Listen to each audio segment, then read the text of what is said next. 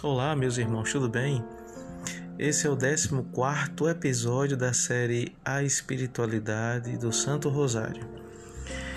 Esse tema que eu proponho hoje para vocês não faz parte, na verdade, especificamente do, do texto do Rosário, mas é um tema que é importantíssimo sabermos porque trata de Nossa Senhora e um tema que já causou e de vez em quando, hora ou outra, causa polêmica. Maria teve filhos depois de Jesus?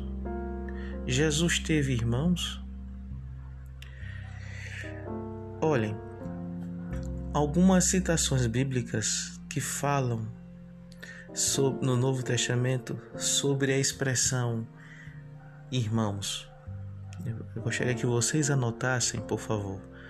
Marcos capítulo 6, versículo 3, Mateus capítulo 12, versículo 46 a 50, João capítulo 2, versículo 12, João capítulo 7, versículo do 2 ao 10, Atos dos Apóstolos, capítulo 1, versículo 14, Gálatas, capítulo 1, versículo 19, 1 Coríntios, capítulo 9, versículo 5.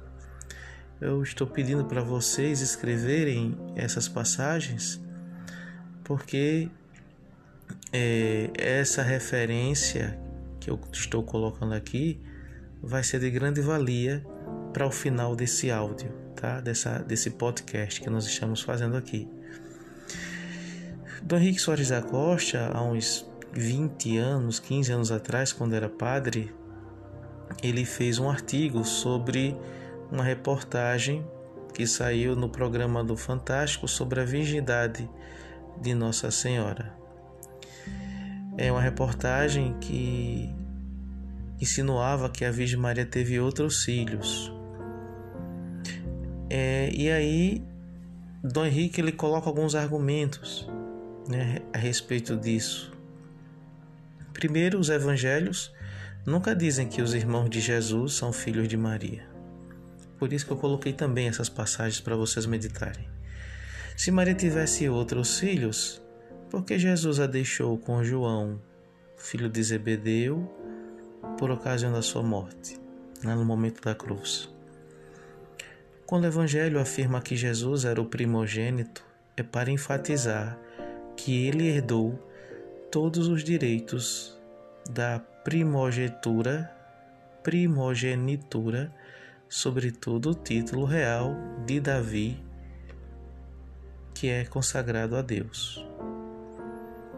Terceiro, quando São Mateus afirma que José não a conheceu até o dia que São José não conheceu a Virgem Maria, né? Aquela expressão que a gente já comentou que José não a conheceu até o dia em que ela deu à luz a um filho, não quer afirmar que depois de ter dado à luz, a conheceu. Em grego, até que não indica que depois que a situação mudou. Por exemplo, São Paulo em 1 Coríntios capítulo 15, versículo 25, afirma sobre Cristo que é preciso que ele reine até que tenha posto todos os inimigos debaixo dos seus pés. Ora, isso não significa que depois que ele tiver colocado os inimigos debaixo dos pés, deixará de reinar.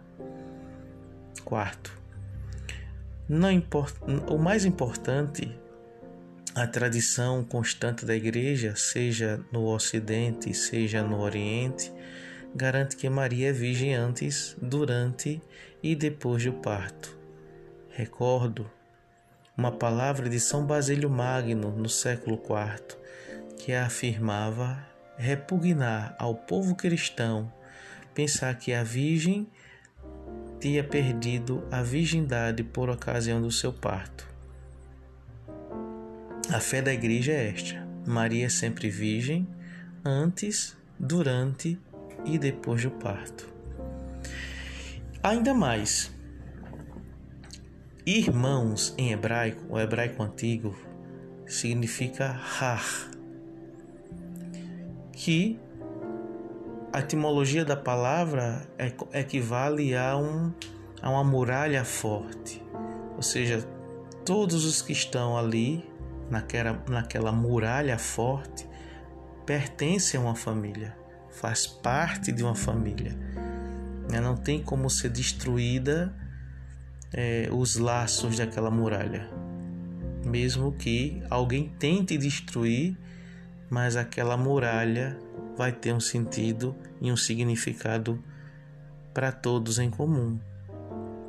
Então, Har não significa só irmão em hebraico, mas primo, a parentela qualquer de sangue. Vejam, em Gênesis capítulo 13, versículo 8, Abraão diz a seu sobrinho Lote, que é filho do seu irmão: Somos irmãos. Na verdade, Abraão não é, não é irmão de Lote. É o Lote, Abraão é tio de Lote. Vocês podem ver também depois em Gênesis capítulo 14, versículo 14 e versículo 16. Observe aí Gênesis capítulo 29 do 12, capítulo 29, versículo 12 e versículo 15. Jacó se declara irmão de Labão, quando na verdade era filho de Rebeca, irmão de Labão. Gênesis capítulo 31, versículo 23, refere que Labão, com seus irmãos, isto é, com seus familiares do sexo masculino, foi ao encalço de Jacó. Então a escritura está cheia de citação com a expressão har, primo, parente, irmão. Mas ainda mais, mais ainda uma outra nota é, eu gostaria de deixar aqui nessa reflexão para vocês. É de notar que a tradução grega do Antigo Testamento, realizada em Alexandria, no Egito, entre 250 a 100 anos antes de Cristo, usa nos textos citados a palavra grega adelphos, adelphos, irmão. Embora o grego possua vocábulos próprios para dizer primo e sobrinho. O linguajar grego dos setenta sábios, da Septuaginta, que conservava seu fundo semita, influi profundamente na linguagem dos escritores do Novo Testamento, familiarizados com como estavam com a tradução dos setentas. Ou seja, mesmo sabendo que no grego primo, sobrinho, tia tem uma linguagem, uma expressão própria, mesmo assim, os escritores do Novo, do Novo Testamento estavam mesmo imbuídos em escrever a palavra irmão, utilizando o sentido semita, mas com a etimologia da palavra do grego para expressar justamente a verdade da cultura semita. Né? Ele não faz a categorização, dizendo, não, aqui eu vou colocar primo, aqui eu vou colocar sobrinho, aqui eu vou colocar tia, não. Utilizo toda a expressão, todas as expressões como uma só no grego, irmão. Desculpa, irmãos. Então, é isso que acontece nesse contexto dessas reflexões sobre Nossa Senhora é, ter outros filhos. Nossa Senhora não teve outros filhos porque ela e São José quiseram viver somente para o Cristo. E como fica claro, vocês aí têm várias citações para que vocês possam estudar, refletir, meditar é, e ter esse conhecimento sobre a verdade, né?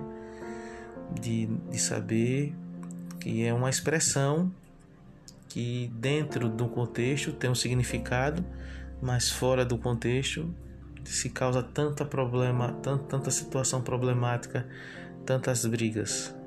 Que nosso Senhor nos conserve na fé católica, que assim o recebemos por Ele e pela Virgem Santíssima. Ele que vive e reina pelos séculos dos séculos. Amém.